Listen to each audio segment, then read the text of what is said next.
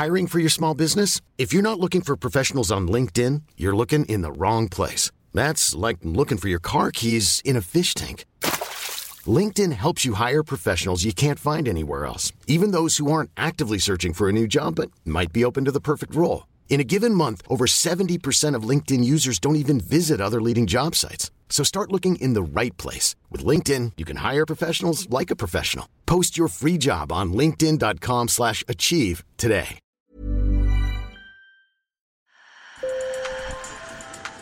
Bonjour. Hello. Hola. Marhaba bikoum. Sur le fil. Le podcast d'actu de l'AFP.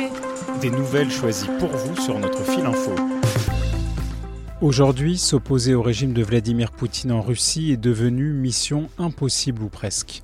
Les opposants les plus célèbres comme Alexei Navalny, Vladimir Karamurza ou Ilya Yashin sont en prison. Les autres ont été forcés de quitter le pays. Dans cet épisode, je vous emmène à la rencontre de ces opposants russes exilés qui continuent à se battre depuis l'étranger. Sur le fil. Victoire à l'Ukraine, liberté à la Russie et paix à l'Europe. Dans la salle aux belles dorures de l'hôtel de ville de Paris, les opposants russes sont nombreux.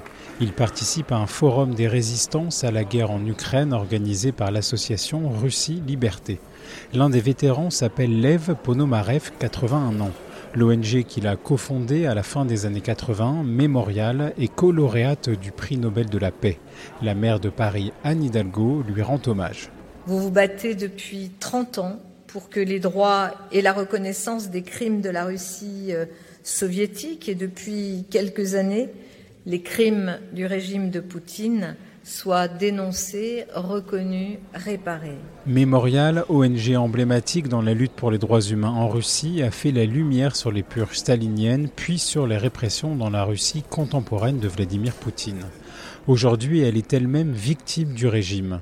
Mémorial a été dissoute par la justice russe en décembre 2021 dans un vaste mouvement de musellement de toute forme d'opposition. Mais pour Lev Ponomarev, le comité du Nobel aurait dû récompenser les opposants russes emprisonnés. S'ils veulent soutenir la Russie, et je pense que c'est une bonne chose, parce qu'en Russie, l'opposition est dans une situation très difficile, il aurait été préférable de donner le prix Nobel aux hommes politiques qui risquent réellement leur vie, à savoir Navalny, Vladimir Karamurza et Ilya Yashin. Ce sont les personnes qui ont fait ce choix, sciemment, et qui risquent leur vie.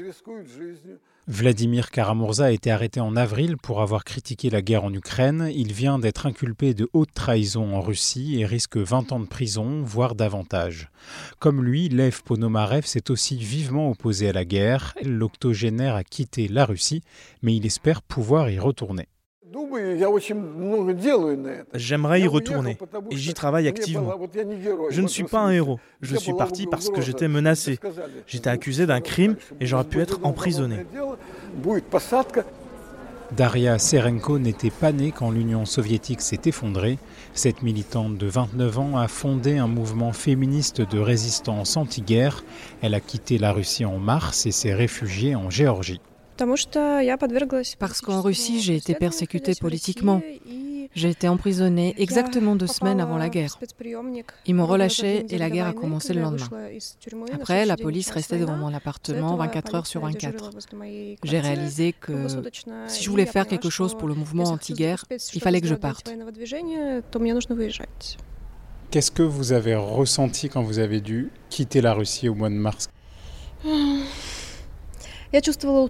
J'ai ressenti une perte, comme si, comme si tout ce qui m'était cher m'avait été enlevé. J'ai ressenti une peur terrible pour mes proches qui restent et qui peuvent être punis à cause de mon militantisme. En Russie, toutes les manifestations anti-guerre sont violemment réprimées. Après l'annonce de la mobilisation de 300 000 réservistes par Vladimir Poutine, plus de 2000 manifestants s'y opposant ont été interpellés selon l'ONG Ovidi Info. Il est important de comprendre que si je suis physiquement en dehors de la Russie, tout mon travail de coordinatrice et d'activiste, il est dirigé vers les militants qui sont restés en Russie. Et nous sommes en contact quotidien avec des centaines, des milliers de personnes à travers le pays. Dans ce forum anti-guerre, j'ai aussi rencontré Lyubov Sobol, 35 ans. Quand cette militante chevronnée parlait, je sentais tant la détermination que l'émotion dans son regard. Cette avocate est une alliée de l'opposant le plus connu au Kremlin, emprisonné depuis janvier 2021, Alexei Navalny. J'ai été obligée de quitter notre pays l'année dernière parce que des procédures pénales étaient lancées contre moi. On m'a rajouté à la liste des terroristes extrémistes en Russie. On m'a déclaré agent de l'étranger. Alors oui, je ne suis pas en Russie maintenant parce que toute activité politique est interdite en Russie. Cela ne peut se faire qu'en ligne. Si vous êtes en Russie et que vous faites de la politique, vous serez emprisonné presque instantanément. En Russie, il est interdit de critiquer publiquement ce que le Kremlin appelle l'opération militaire spéciale en Ukraine. Les autorités ont introduit une loi punissant jusqu'à 15 ans de prison la diffusion de fausses informations sur l'action de l'armée russe. Difficile donc de savoir ce que pense vraiment la population. Selon le centre Levada, un institut de sondage indépendant, 72% des Russes soutenaient en septembre l'action de leurs forces armées en Ukraine, c'est 4 points de moins qu'en août. Mais la majorité des Russes ne croit pas la propagande de Poutine. La majorité ne soutient pas ce régime. Nous n'avons pas assez de pouvoir et de capacité dans la société civile pour nous opposer à une dictature. Depuis l'étranger, Lyubov Sobol continue d'animer une émission sur la chaîne YouTube Navalny Live, une chaîne suivie par près de 3 millions de personnes. Je souhaite la paix à l'Ukraine et la liberté à la Russie dès que possible. Arrêtez la guerre sanglante en Ukraine qui se déroule en ce moment. Je souhaite que le monde se débarrasse de la menace et de la contagion poutinienne dès que possible et revienne à un ordre mondial normal. Sergei Gouriev, lui, a quitté la Russie dès 2013. Pour cet économiste, professeur à Sciences Po Paris, les opposants au régime ont soit fui, soit sont emprisonnés. Ceux qui restent en Russie ne peuvent plus s'exprimer, ils sont en mode silencieux. Soit exil, soit emprisonné. Soit vous êtes, euh, vous êtes euh, en mode silencieux, on ne parle pas. Si vous continuez votre activité d'appaisant, vous êtes euh, en prison. Sur le fil revient demain. Je m'appelle Antoine Boyer. Merci pour votre fidélité et bonne journée.